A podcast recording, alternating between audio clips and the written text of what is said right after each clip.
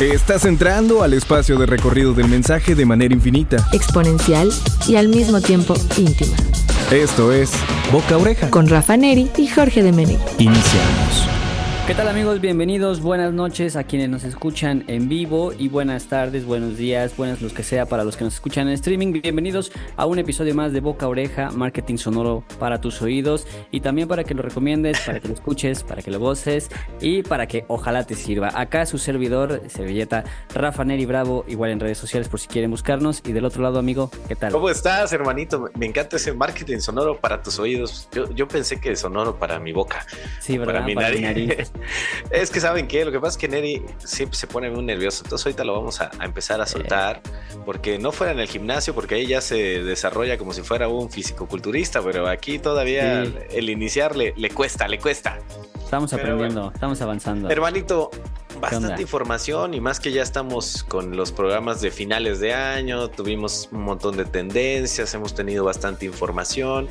Y hoy eh, también eh, no puedo decirles que eh, es la excepción. Tenemos bastantes temas de los cuales vamos a hablar. Yo soy Jorge Menegui, arroba Jorge Menegui en, redes sociales. Y recuerden que el 2288 está abierto para ustedes para generar comunicación a través del WhatsApp. El hashtag o la etiqueta es boca oreja para que nosotros sepamos que ese mensaje va dirigido hacia nuestro contenido, porque recuerden que es el que ocupamos para todas las producciones de Radio Más. Si quieren escuchar un programa en específico, anteriormente están cargados vía streaming en plataforma a través de Spotify, TuneIn Radio y SoundCloud, todos los programas que hemos grabado anteriormente para que visiten. Eh, hay gente que pareciera que le gusta visitar lo que sucedió anteriormente, así como si fuera una botella de esas que lanzan al mar con un mapa o con una nota. Ándale. Pues así, si quieren visitar qué es lo que estaba sucediendo hace unos meses, incluso estoy viendo que ya prácticamente vamos a cumplir un año, hermano. Ahí en febrero, marzo del 2024 ya cumplimos un año de el boca oreja, el marketing sonoro a través de Radio Más. Así que sin más por el momento, iniciamos. Una buena estrategia está sustentada en conocimiento. Escucha esto.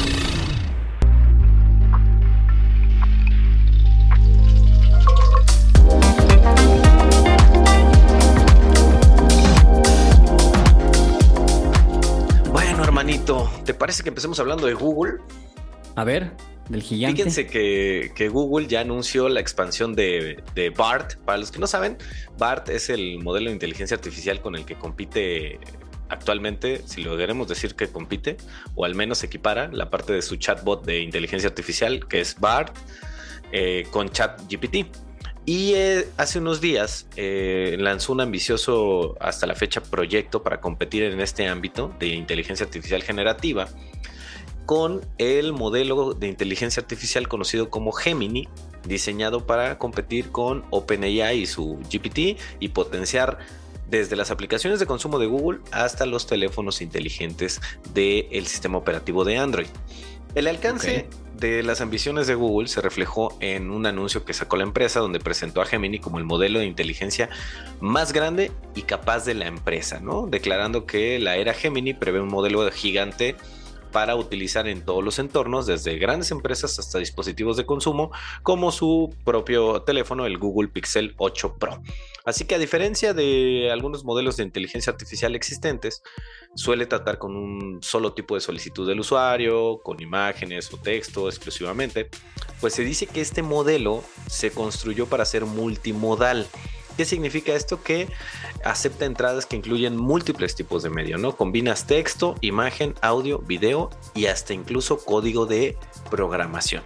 Así que ellos lo presentan como una nueva era de modelos con un mayor esfuerzo en ciencia e ingeniería que están emprendiendo como eh, compañía. No sé si habíamos platicado, amigo, eh, de esta parte, pero casi siempre eh, hay uno que es el pionero, como el que pone la, la primera piedra, y, luego es mejor ser el segundo o el tercero. ¿Por qué? Porque perfeccionas la parte que el primero no logró llegar y puede que puedas arrasar. Pero por otro lado, si no te sale bien, vas a quedar como el copión que ni siquiera pudo hacer bien las cosas. Así que Google pareciera que puede presentar algo que puede competirle bastante bien.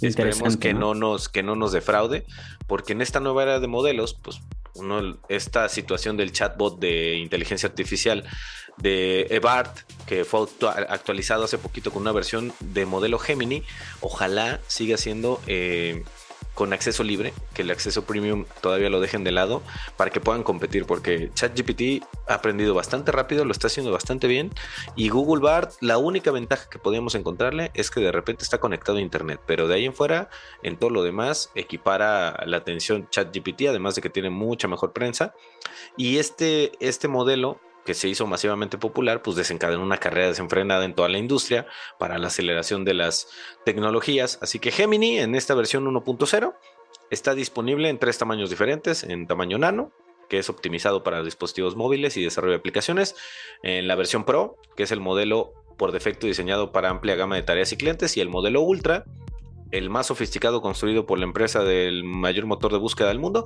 y que aún está siendo sometido a pruebas de seguridad. Así que el lanzamiento se dio ya hace unos días y también la empresa dijo que está, eh, bueno, que entrenó esta inteligencia artificial utilizando una nueva generación de potentes procesadores basados en la nube que pueden entrenar colectivamente grandes modelos casi tres veces más rápido que su versión anterior, que era BART. Así que esta tecnología también pondrá a disposición de los clientes de la nube de Google un importante impulso para el sector de la inteligencia artificial, haciendo más accesible el entrenamiento de esta división y reforzando la tercera posición de Google en el mercado en servicios de nube pública, queriendo escalar hacia primero o segundo lugar, Rafa.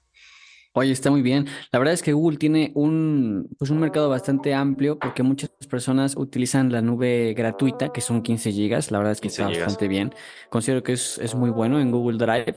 Y este, si pagas, te dan prácticamente el doble. Y la realidad es que la cuota es mínima, o sea, es, es muy poquito por lo que por lo que te dan el doble. Y eh, creo que, bueno, no más bien creo, de hecho acaban de lanzar también una actualización de Google Chrome eh, y están metiendo por ahí algunas implementaciones que me llamaron mucho la atención, como para poder hacer búsquedas más rápidas entre tus ventanas.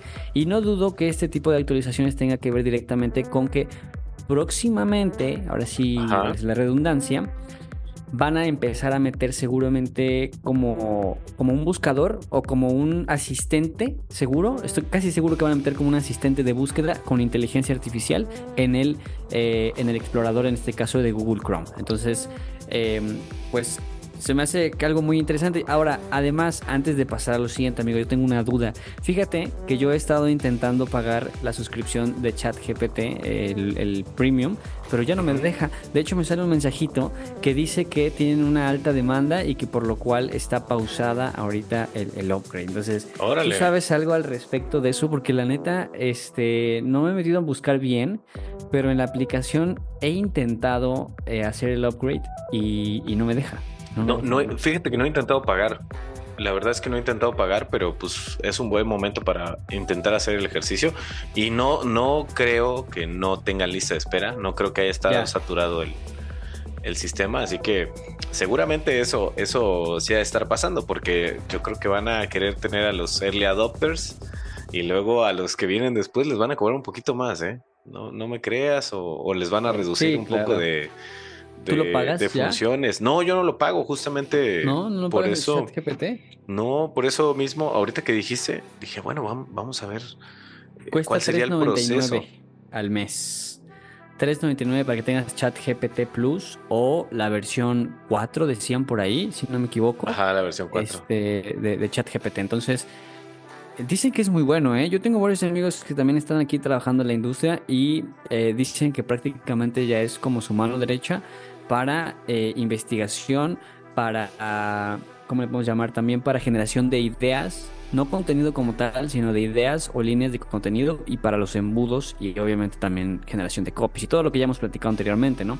Pero que sí, de alguna manera, eh, esta versión Plus tiene muchas, eh, muchos beneficios que la versión Free, por así decirlo, no, no tiene. Yo probé Google Bart y no está tan tan bueno, o sea, como que no me encantó mucho la interfaz, como que se ve que todavía es algo muy beta, eh, pero está está bueno todo este asunto y, vamos a seguir utilizando estas plataformas. A ver si me puedo meter esta semana, déjame investigar, porque te juro que decía ahí que tienen una saturación, y, o sea, está, está el botón moradito, creo que es un botón morado, que te decía upgrade, pero no te deja seleccionar. Entonces, no sé, la neta, nunca me imaginé que hubiera pasado eso porque pues investigué y supuestamente era súper fácil, ¿no? Este, hacer el upgrade, pero me encontré con esta complicación. Ahora nos comentas que estos que nos acabas de mostrar van a ser gratuitos. Pues va, hay, una, hay una versión gratuita y hay una versión Pro y Ultra que ya es para... para pero ¿cuál será la diferencia entre la gratuita y la Ultra, por ejemplo? O sea...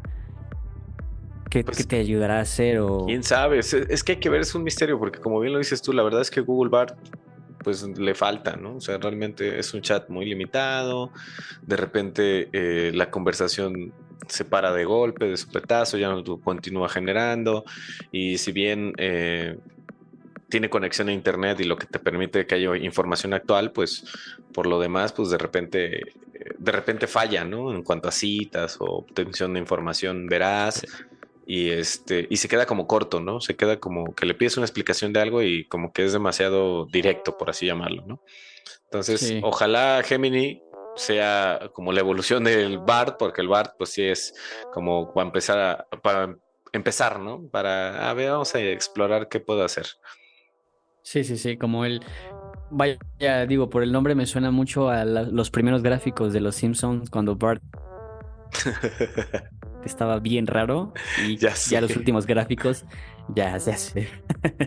no, pero bueno, así supongo que así inicia todo. Obviamente, como dices, está todavía en prueba de testing algunos de estos y vamos a ver porque sí se me hace interesante esta competencia, ¿no? Vamos a ver eh, o sea, aparte de que sea un chat, ¿en qué más puede evolucionar la inteligencia artificial? Claro, pues ahí está, amigo. Nosotros seguimos con más información aquí en el Marketing Sonoro de Radio Más, el Boca Oreja. ¿Y a ti? ¿Qué te impacta? Temas para dar seguimiento.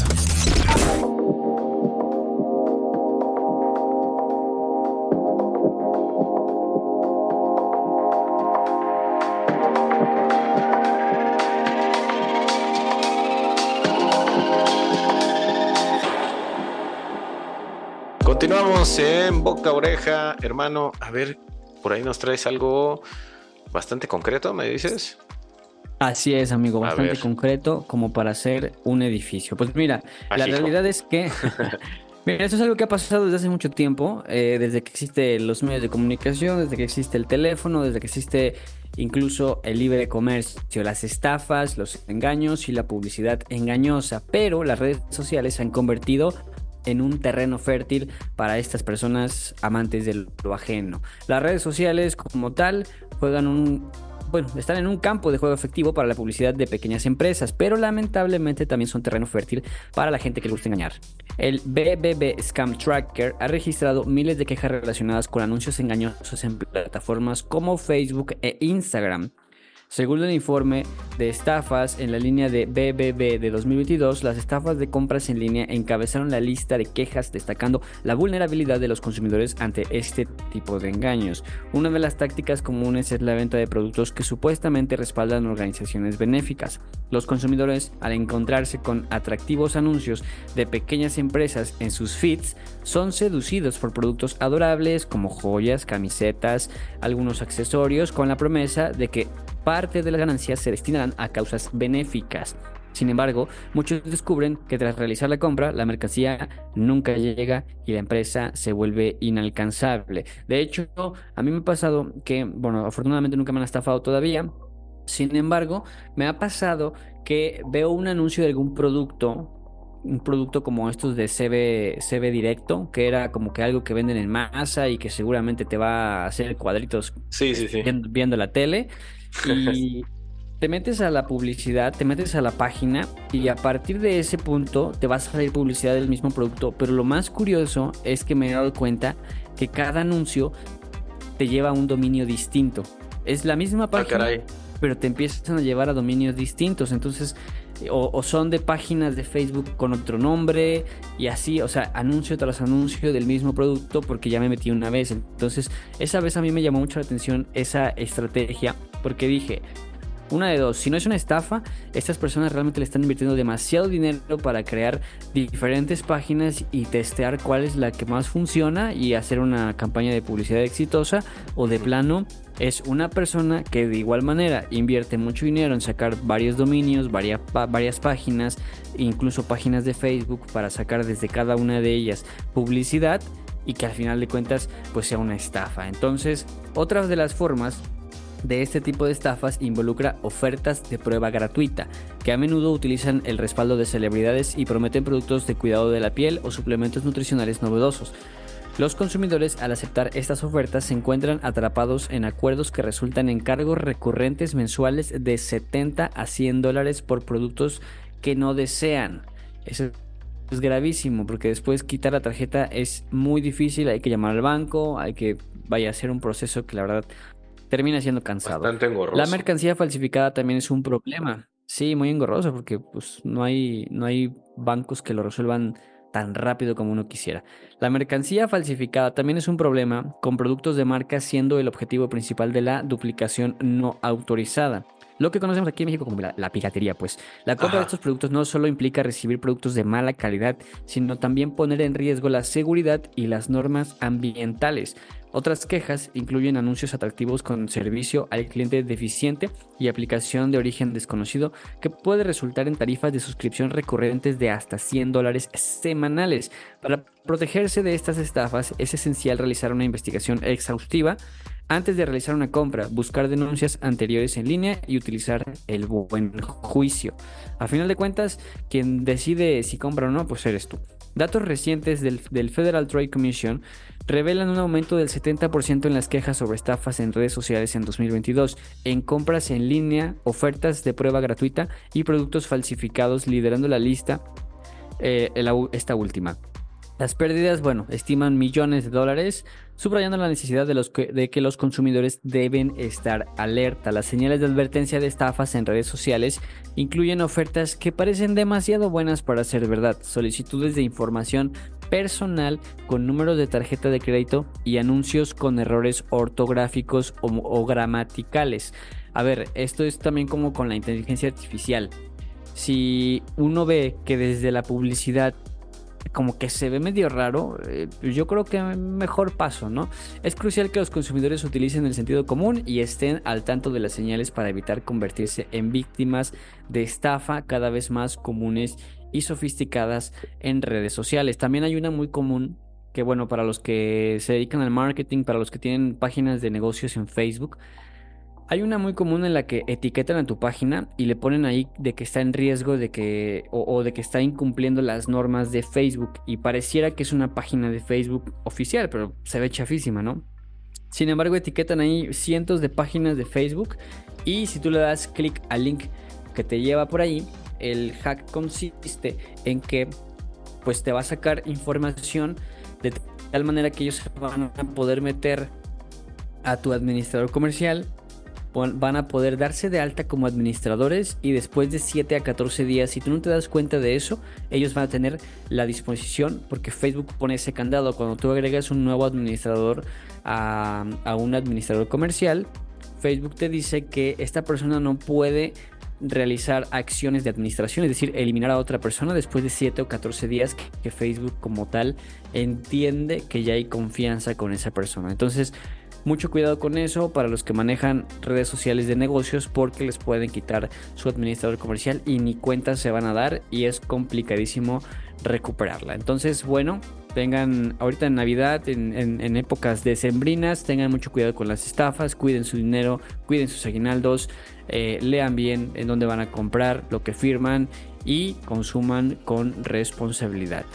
Sí, no, no se dejen llevar. De hecho, hemos hablado últimamente no sé si tocamos aquí el tema, hermano, pero ya ves que últimamente están diciendo que, oye, este, invierte en Pemex. Eh, y, mandan videos así de voces de celebridades creadas por inteligencia artificial, videos de, incluso el presidente, ah, donde están invitando a, a, invertir, ¿no? Hay que informarse primero, hay que buscar la veracidad sobre estos datos porque seguramente ahorita con el auge de la inteligencia artificial generativa va a haber muchísimas formas de estafa a través de la voz de las personas. Y más si son personajes públicos. Efectivamente. Así que tengan, tengan ahí, digo, es divertido de repente hacer pues crear un sonido con la inteligencia artificial de una voz de una persona que es conocida para anunciar un programa, por ejemplo, o alguna situación, pero ya para engañar a las personas o incluso imagínate que toman un pedazo de tu voz o mi voz, amigo, y de repente le hablan a tus familiares o amigos, así que hay que tener mucho cuidado con esta situación para que no seamos víctimas de este tipo de chantajes o de estafas. Así es. Sí, ese, esa que comentas ahorita se ha vuelto un poco común, lo de la voz. O sea, ahí truquear la voz de uno y pedir dinero, pedir un favor, lo que sea. Entonces, eh, recomendaríamos cerciorarse dos veces y la persona a la que le están preguntando, pues tampoco ofenderse, ¿no? Claro, claro que sí. Pues bueno, pues ahí estamos, amigo. Antes de ir al corte, vamos a hablar rápido de Elon Musk y sus berrinches, porque, ay, este vato. Otro más siempre hace berrinches y antes decíamos que las noticias, bueno, en inglés se utilizaba el breaking news o esta noticia en exclusiva o esta noticia que la rompe, pues luego salió Twitter y decíamos que ahora las break news se tuiteaban, ¿no? Así es. Y pues el pasado 29 de noviembre, ya tiene algo este, esta nota, pero Elon Musk envió un mensaje a los, a los anunciantes que habían detenido el gasto en su plataforma que ahora se llama X, después de que Musk respaldara una teoría de conspiración antisemita, pues esas palabras tuvieron reverberación inmediata en toda la plataforma a una velocidad que recuerda al mundo su poder y potencial, ¿no? Y en ese momento el hombre más rico del mundo, una vez más avivó tensiones entre Twitter y los anunciantes, y pues obviamente quedó mal parado el dueño de esta empresa, que fue entrevistado por Andrew Sorkin en La Hora de Nueva York, este columnista financiero y autor y copresentador de CNBC. Eh, en, un momento prometedor durante la conversación, pues Musk intentó transmitir un tono pues, un poco más amable en referencia a su publicación antisemita del mes pasado. Dijo que la publicación podría ser literalmente la peor y más tonta que hubiera hecho él en toda su historia. Y pues vaya que fue costosa, ¿no? Para él, porque posteriormente más de 200 anunciantes desconectaron sus campañas, quitándole 75 millones de dólares por el trimestre pasado, ¿no? Así que... Jesús de Veracruz. Imagínate, digo, son cantidades que nosotros no tenemos luego ni idea que se manejan, pero, pero 75 millones de dólares que retienen de tu plataforma por una publicación que hiciste sin fijarte la repercusión que iba a tener, pues yo creo que hasta el mismo que tiene dinero de sobra y seguramente si le quitan eso todavía le alcanza para ser uno de los más ricos del mundo.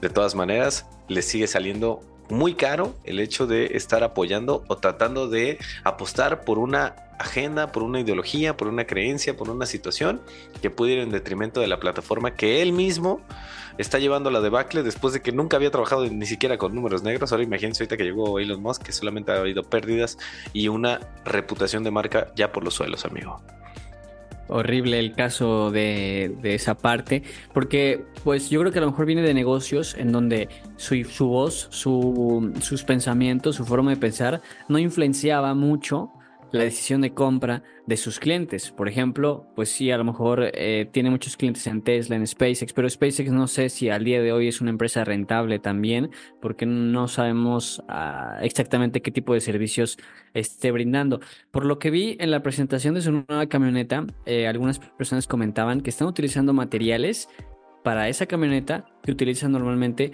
para los cohetes. Entonces veo que empieza ya a ser como que, ah, de esta empresa le compro a la otra y así. Sin embargo, lo que voy es que cuando no se había hecho tan popular por tener una red social en donde no solamente él tiene voz y voto, sino todo el mundo puede tener ahí voz y voto en esa red social, aunque sea verdad o aunque sea mentira, pero bueno, creo que no se había dado cuenta porque incluso antes de él, haber comprado Twitter, que ahora es X, incluso una vez uno de sus, de sus, de sus momentos más polémicos fue cuando se fumó pues un porro, ¿no? En una entrevista. Y se hizo viral. pero ese, esa situación, creo yo, no tuvo ninguna repercusión económica en el valor de sus empresas anteriores. Pero si hoy hace algo, la empresa que creo yo se ve más afectada es Twitter porque al final de cuentas Twitter vive de la opinión, Twitter vive de, la generación de contenido, de la replicación de eso, ese mismo contenido, ¿no? Eso es lo que te iba yo a decir, porque se supone que la libertad de expresión la teníamos nosotros en Twitter o en lo que ahora conocemos en X, pero el negocio de la publicidad pues se ha vuelto eh, totalmente controvertido, ¿no? Porque por ejemplo, desde que compró la empresa en abril del año 2022 le costó 44 mil millones, ¿no? Desde entonces, pues yo creo que lo ha ocupado de manera errónea como un, eh, como un gran escaparate o escenario para su marca personal.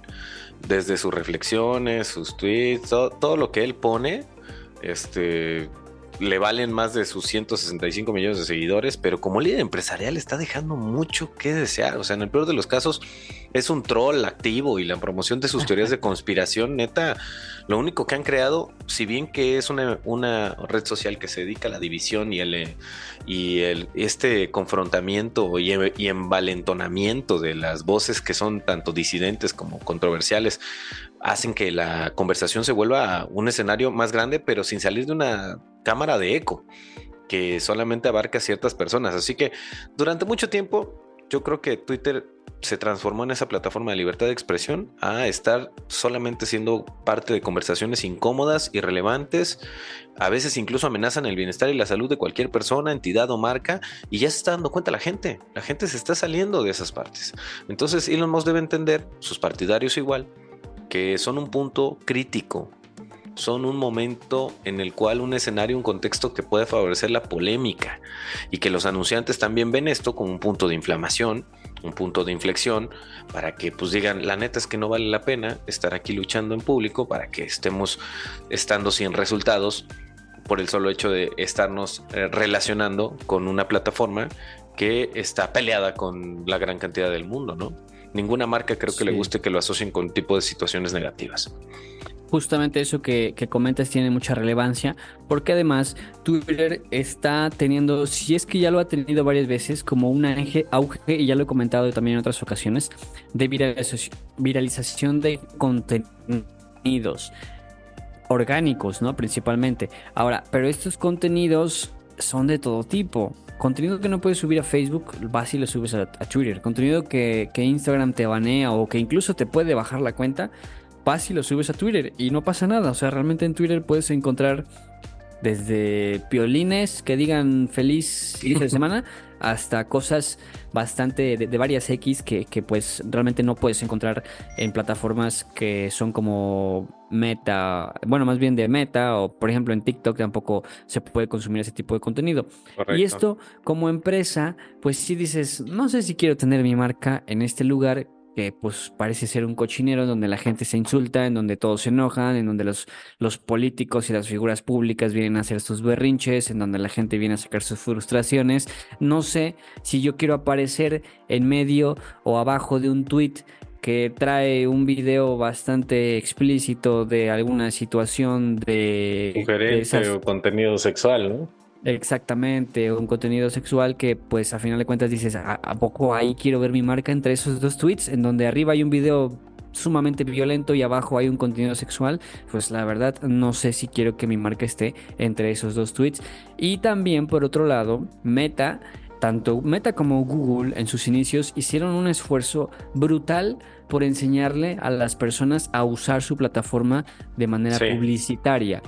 Y, en este caso X no veo que haga esos esfuerzos porque por ejemplo Meta tiene todo el tiempo una newsletter, tiene unas páginas eh, oficiales de ellos, tienen también cursos que incluso en la plataforma de Meta son gratuitos y tú te puedes certificar en Meta eh, como anunciante. Obviamente para las certificaciones sí hay que pagar, ¿no? Pero puedes tomar todos los cursos gratis.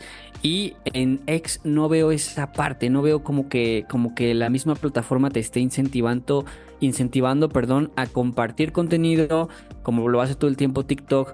O tampoco veo que te esté incentivando, por ejemplo, a este a pues a crear publicidad, ¿sale? Entonces creo que por ahí le hace falta esa parte a X y hacerla un poquito más amigable, ver de qué forma sacar el odio ahí y que la gente se vaya a otro lugar. Si es que este señor quiere hacer algo comercial interesante con esa red social. De acuerdo, pues vamos a una pausa, Rafa, y regresamos para hablar de threads y más temas de marketing sonoro a través de Radio Más en el Boca Oreja. ¿Y tú? ¿Ya has hecho recomendaciones positivas a tus contactos? Aprovecha la pausa para hacerlo. Regresamos. Las personas suelen confiar más en la opinión de sus contactos cercanos que en la publicidad o los anuncios. Así que continuamos.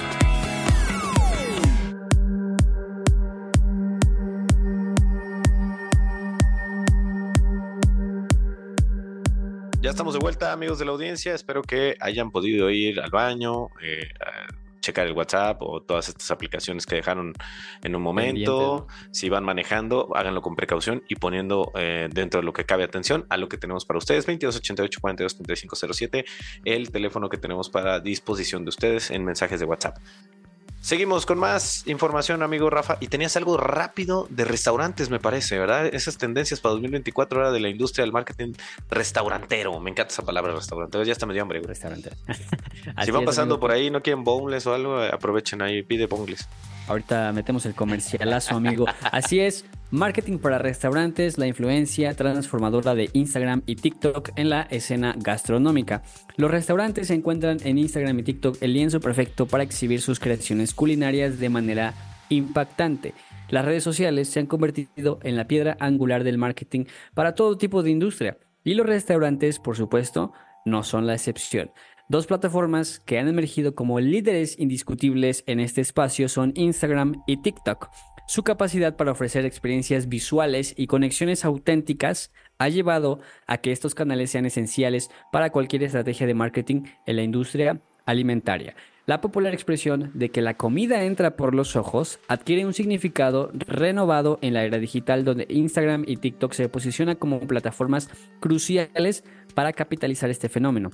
La poderosa conexión visual que ofrecen estas redes sociales se alinea perfectamente con la idea de que la presentación visual de la comida puede despertar los sentidos y generar un apetito instantáneo. La estética de un plato capturado de manera magistral a través de imágenes y videos de alta calidad no solo comunica el sabor, sino que también evoca emociones y crea una experiencia virtual que trasciende la pantalla. Es decir, lo sentimos no solo al verlo, sino también pareciera que lo estamos oliendo o que lo estamos saboreando. TikTok e Instagram han superado a Facebook y Twitter para convertirse en las redes sociales predilectas de los restaurantes. Según revela un estudio del Restaurant Marketing Institute, la preferencia es clara, con un 72% de los encuestados considerando a TikTok como crucial para sus negocios, mientras que Instagram se sitúa en el segundo lugar con un 68%. Solo 4% debajo de TikTok, la competencia está dura y yo sigo creyendo que ambos tienen mucho que ofertar. En contraste, Facebook obtiene un 56% y Twitter un solo, solo un 40%, y Twitter en este caso la plataforma X. Esta preferencia se sustenta principalmente en que tanto TikTok como Instagram destacan por su enfoque visual, proporcionando un escaparate ideal para exhibir la oferta gastronómica de los restaurantes. En este contexto, los restaurantes encuentran en Instagram y TikTok el lienzo perfecto para poder exhibir creaciones culinarias de manera impactante y choqueante.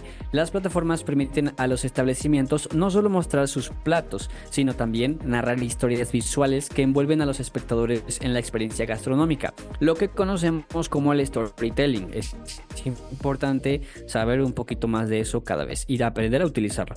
La atención meticulosa a la calidad de las imágenes y la creatividad en la presentación de los platos se convierten en herramientas estratégicas para seducir a los potenciales clientes y comensales. Instagram, más que una plataforma en realidad suele ser una experiencia visual. Instagram, con más de 2 millones de usuarios activos mensuales en todo el mundo, ha demostrado ser una herramienta invaluable para los restaurantes. Su formato centrado en imágenes y videos de alta calidad permite a los establecimientos mostrar sus creaciones culinarias de manera que despierta los sentidos de los usuarios. La conexión visual inmediata que proporciona Instagram es un activo súper, súper valioso para aumentar la conciencia de marca y en última instantánea generar ventas. Aquí me gusta mucho utilizar a mi Instagram por la, por la conexión que puedes generar por medio de las historias. Eso es valiosísimo y muy pocas personas realmente las usan para conectar y para vender. La realidad es que la venta se hace en las historias, no se hace en la publicidad. Pero bueno, en otro capítulo podemos platicar un poquito más a profundidad de eso. El 60% de los usuarios de Instagram tiene entre 18 y 34 años, una demografía crucial para la industria de restaurantes, ya que son quienes más gastan en comida fuera de casa, y lo confirmo. Además, el 70% de los usuarios, así es, amigo, la neta lo confirmo. Tú también, ¿no? Todavía estás en el rango, Sí, sí, todavía. Además, el 70% de los usuarios de Instagram utilizan la plataforma para descubrir nuevos restaurantes, lo que convierte a Instagram en una herramienta efectiva para atraer a nuevos clientes. ¿Esto qué quiere decir? Que si tú tienes un negocio de comida y no tienes una presencia en Instagram optimizada, lo más probable es que la gente no te compre. ¿Ok? Esto es importantísimo. Y pareciera que no importa, pareciera que la gente piensa que no, no, no, o sea, ¿para qué tener una cuenta de Instagram en donde diga cómo pedirme si la gente ya sabe cómo? La verdad es que no. La función de historias de Instagram es un recurso valioso para establecimientos gastronómicos. Permite a los restaurantes compartir contenido detrás de escena, revelar ofertas especiales y responder directamente a las preguntas de los clientes construyendo así una conexión más personal y auténtica, justo lo que les decía hace unos momentos. Y ahí también faltó que es parte crucial de un embudo de venta. Si quieren saber qué es eso, ya saben dónde seguirnos. TikTok, brevedad que impacta. TikTok, con más de 1.800 millones de usuarios activos mensuales, se ha convertido en un fenómeno cultural y una herramienta esencial para el marketing de restaurantes. Su enfoque en videos cortos y, y entretenidos ha permitido a los restaurantes mostrar sus platos, su ambiente y su cultura de manera creativa y muy atractiva. El 60% de los usuarios de TikTok tienen entre 18 y 34 años.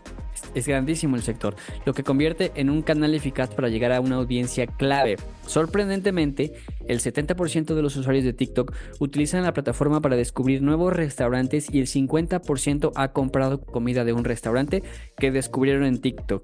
Ojo, porque si vives en una ciudad turística, TikTok es una, es una oportunidad enorme para que gente de otros lugares, de otros países o de otras ciudades te conozcan. Estos datos resaltan la capacidad de TikTok para no solo traer o atraer, sino también convertir a clientes directos. Y bueno, en este caso, algunas claves que les podemos dar es la consistencia, es importante ser constante en el contenido, la calidad también.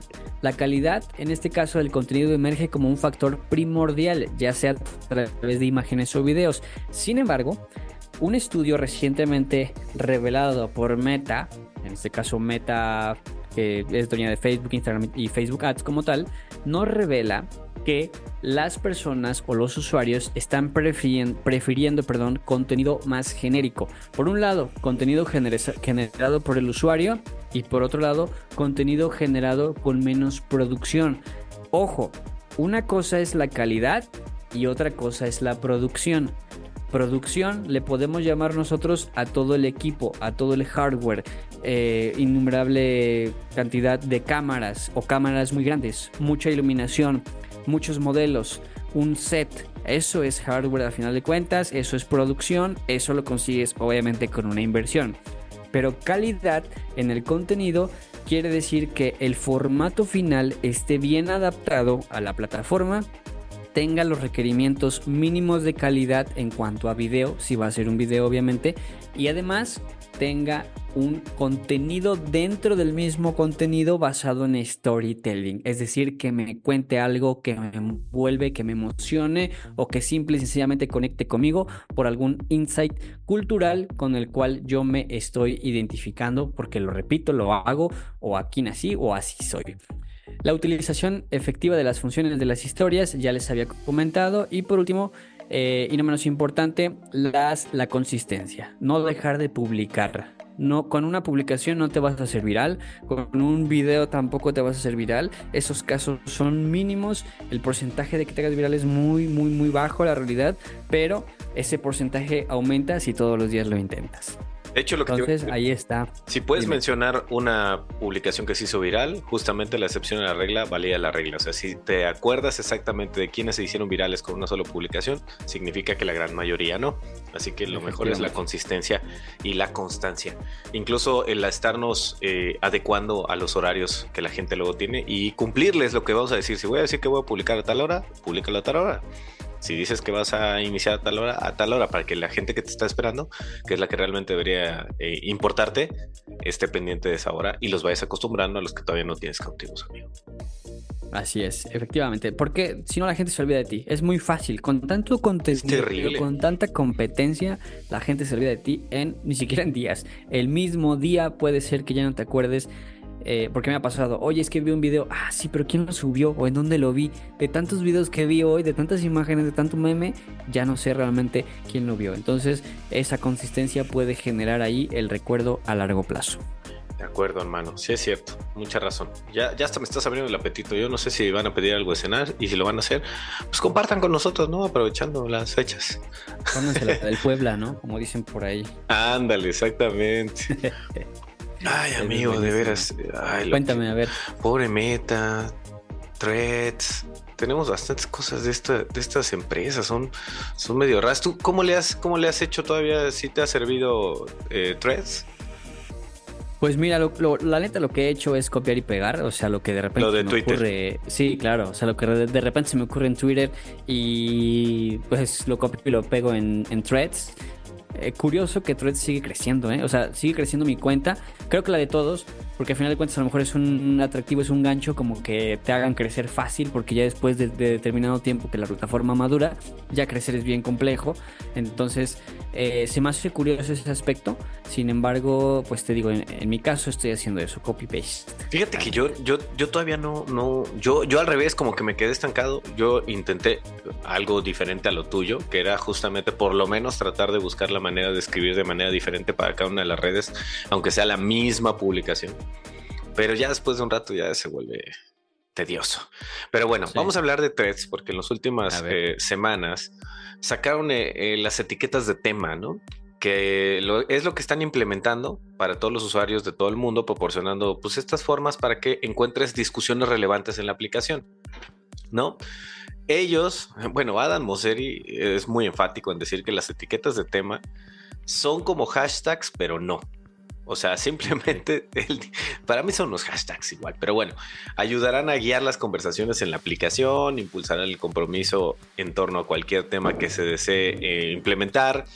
Y pues ha sido muy cauteloso, ¿no? Con su despliegue de etiquetas, ya que trabaja para crear un entorno más positivo, que idealmente pues también verá menos abuso de tales características. Pero, ¿cuáles son eh, como tal las etiquetas del tema threads y en qué difieren de los hashtags tradicionales? Según Adam Mosseri, pues bueno, es solo puedes agregar una etiqueta por publicación. Por lo que puedes simplemente eh, pues, dejar de lado ese millón de hashtags que ponías de tendencias para que tu publicación entre en un flujo de temas de tendencia, no de hashtags. Dice que debes agregar manualmente la etiqueta dentro del de el texto para que pueda copiar y pegar la misma publicación y hacer que la etiqueta esté activa. Esto se me hace muy complejo de explicar tan fácil como decir que lo, que lo pongas nada más ahí como tema, pero bueno. Puedes crear una etiqueta de temas de varias palabras con espacios para que encajen de manera orgánica o natural en lugar de utilizar el símbolo de gato, este, eh, rompiendo con una oración como se hacía anteriormente con los hashtags. Y una vez que agregues una etiqueta, la publicación se puede encontrar más fácilmente en función de temas específicos. Aunque todas las menciones de las mismas palabras clave también van a aparecer dentro del flujo de búsqueda, así que pues si fueron etiquetadas por el creador o no, pues realmente van a aparecer. Así que siento que termina siendo como una tontería decir que no podemos utilizarlo como hashtag simplemente para diferenciarse de lo que ya estaba. Yo te pregunto, amigo, si algo funcionó, ¿para qué lo cambias? ¿Para qué le cambias pues el nombre? ¿Para qué le quieres diferenciar? O sea, ese es, ese es el problema, que luego se nos olvida. Es como si, si TikTok dijera, no voy a ocupar hashtags, no voy a ocupar temas del momento y voy a tratar de cambiarle el nombre para verme innovador y termino viendo como un tonto. Lo que decíamos anteriormente, que no estaba haciendo bien Twitter, ¿no? Sí, totalmente. O sea, repites lo que alguien más hizo, pero también repites sus errores, ¿no? Sí, o sea, es, es brutal. O sea, se me hace no, no sé por qué sigue creciendo tan aceleradamente. Yo creo que porque tiene una base de seguidores muy amplia. Sí, sí, claro. Aparte, a mí me llegan notificaciones en mi cuenta de Instagram de threads. O sea, de que alguien subió un, hilo muy interesante. Seguro te llamará la, atención, ¿no? Sí, sí, sí. o alguien te empezó a seguir, o alguien es nuevo en la plataforma, todas esas cosas, ¿no? Justo. solo me da risa que esencialmente las etiquetas de tema que nos está manejando Threads simplemente son hashtags, o sea, son tags sin el hash.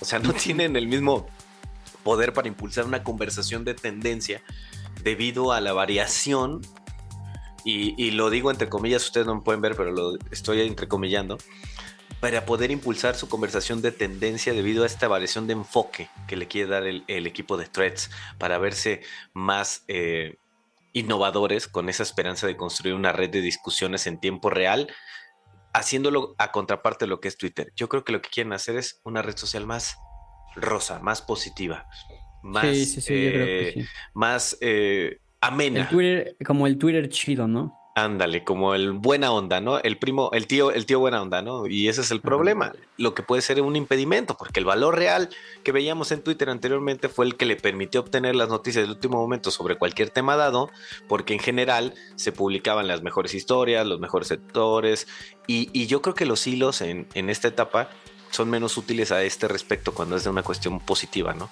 Las etiquetas de temas son otro paso que lo están haciendo bien, pero que lo tienen que enfocar y tratar de darle otro sentido al valor que le dio de descubrimiento Twitter a través de los hashtags. Tratar de Sí, la- encaminarlo hacia esa línea. Ajá. Sí, aparte veo que también están tomando mucho, bueno, a final de cuentas así se llama la aplicación, ¿no? Lo de los hilos, eh, como que le están dando demasiado relevancia. A ver, yo siento que quieren llevar como que esa simplicidad que pudo crear el usuario de, de Instagram a lo que hoy le llamamos aesthetic, pero ahora en palabras, sin imágenes. Sí, como sí, que sí. Creo que, que buscan ese, ese aspecto, ¿no? Llevar esa simplicidad de decir mucho. Por ejemplo, en Instagram abundan mucho los videos que realmente sí dicen mucho, pero que duran muy poco y a veces nada más traen unas cuantas frases, ¿no? Pero dejan un mensaje que pues, a veces te deja pensando, te motiva, te pone triste, te, lo que sea, ¿no? Te despeja, te abre eh, el, el panorama sobre algo que a lo mejor estabas ignorando o no le habías puesto mucha atención. Creo que algo así les gustaría buscar eh, pues en threads, ¿no? Porque al final de cuentas, escribir es algo que el ser humano lleva haciendo, yo creo que milenios, ¿no? O sea, muchos, muchos, muchos años. Es una forma de expresión básica y es una forma de expresión también que a lo mejor en su momento en Twitter fue muy creativa y por eso empezaron a... es- es- estuvo el auge de los Twistar, que ya lo platicamos también en un episodio eh, previo. Eh, esta habilidad de decir cosas chistas o cosas que generaran molestia, que generaran algún sentimiento, es lo que genera la viralidad. Sin embargo, yo creo que ahora Threads es lo que busca, pero a lo mejor con menos palabras, con, con un sentido, no sé, de alguna forma más específico, más directo, más claro. Y eso es creo lo que, lo que busca, ¿no? Que el usuario convencional de Instagram, que se expresa de una manera particular, que no lo hace en otras redes sociales, lo haga, pero ahora con puro texto. Sí, y mira, ya para ir cerrando este tema, yo creo que Threads, con el tema de los eh, estas etiquetas de temas, le tienen que dejar tiempo. O sea, la gente tarda mucho en darse cuenta de la innovación. Si van por buen camino, lo van a lograr. Y yo creo que esencialmente es otro paso que están dando hacia un verdadero reemplazo de Twitter. Para que se dé este reemplazo de X, se tiene que combinar con algo que estoy haciendo pues, de manera bien y algo que está haciendo muy mal mi competencia, ¿no? Y todavía no es la solución completa, pero seguramente están trabajando en estos nuevos enfoques que si le damos tiempo y tal vez hay un poco de suerte, van a mejorar la experiencia social tradicional en tiempo real y los va a poder colocar como la alternativa a Twitter, a X. Así que Así veremos cómo se va compartiendo, verán- veremos cómo se va comportando también la audiencia dentro de la plataforma. Y yo creo que sí deben de limitar, está bien limitar, está bien no permitir todo, como lo permitía Twitter. Pero tampoco quieran ser la contraparte o ser la parte chida, porque la gente, si no hay polarización, si no hay intercambio de ideas, si no hay un proceso de confrontación, se aleja de este tipo de plataformas. Así que vamos a darles un espacio para que puedan también pues desahogarse, expresar sus opiniones y cuidar lo que realmente le funcionaba a Twitter anteriormente, que era la libertad de expresión. Así es, que la gente pueda ir y decir lo que quiere decir. Bueno, a final de cuentas creo que es peligroso eso, pero pues ahora sí, si ellos se quieren echar encima esa responsabilidad, pues que lo hagan bien, ¿no? Correcto. Amigo, ya nos estamos yendo. Ya Vámonos. vamos a terminar, ya es la parte final del programa. Vamos con algunas recomendaciones. Yo les quiero recomendar, si quieren desconectar el cerebro, quieren ver una buena historia, quieren ver algo creativo, diferente, Échalo. este. Ojitos de huevo, me chuté la serie de Ojitos de huevo. Sí, sin expectativas, sin esperar más nada y me sorprendió bastante la música, es un buen formato, son eh, capítulos muy cortos, eh, son situaciones que empiezan, la verdad es que soy bien sincero a mí hacia el final creo que, que pudo haber sido mejor la parte final, pero bueno, eh, dentro de, los, de las lecciones que nos da a través del humor y a través de la concientización de la diversidad funcional, lo hacen bastante bien y eso ha hecho que ahorita vayan a tener ya una segunda temporada.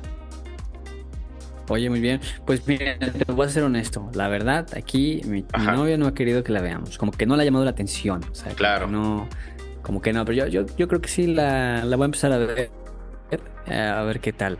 Yo les quiero recomendar una serie que ah, pues no es como tal una serie de comedia, no es tal vez para despejarse, pero sí es algo muy interesante a las personas que les gustan por ahí también los casos médicos y todo este rollo. Les recomiendo la serie de El gran cirujano del engaño, está en Netflix, es una serie, está buena, ¿eh? la verdad es una serie que, nos mantuvo, mantuvo un trato, un ratillo, perdón, este atrapados porque, eh, bueno, a grandes rasgos pues habla un poco de un cirujano que eh, tiene una visión un poco ortodoxa de eh, las células madre y de la reconstrucción de los órganos y por ahí hace algunos experimentos, se vuelve muy famoso, está respaldado por un grupo de médicos que después pues todo el mundo se empieza a cuestionar si lo que hace es real o no. Entonces la verdad es que es, una, es una serie muy buena. Y volvemos a tocar lo mismo. Mientras más comunicación haya acerca de un evento, sea cierto o no, hay muchas personas que sí se lo van a creer, ¿no? Entonces, eh, interesante la serie, vean, son varios capítulos, eh, igual ahorita estas vacaciones que van a estar echando ahí la flojerilla, quieren ver algo un poquito menos, eh, que no sea de comedia, pero que sea más entretenido, pues por ahí también les dejamos esta recomendación. De acuerdo, pues ahí está, nosotros nos escuchamos otro lunes más en punto de las 8 de la noche a través de Radio Más y en plataformas digitales está el contenido a partir de un par de horas ya arriba para que ustedes lo reproduzcan vía streaming. Gracias, Rafa. Gracias a ti, amigo. Gracias equipo de eh, Radio Más y nos estamos viendo pronto. Ya saben, redes sociales, arroba Rafa Neri Bravo, ahí nos pueden comunicar, se pueden escribir con nosotros y platicar. Nos escuchamos la próxima. Muy buena noche y sigan en compañía de el 107.7 Radio Más. Has recibido la información. Es momento de iniciar su propagación y entrar a la acción. Nos escuchamos la próxima.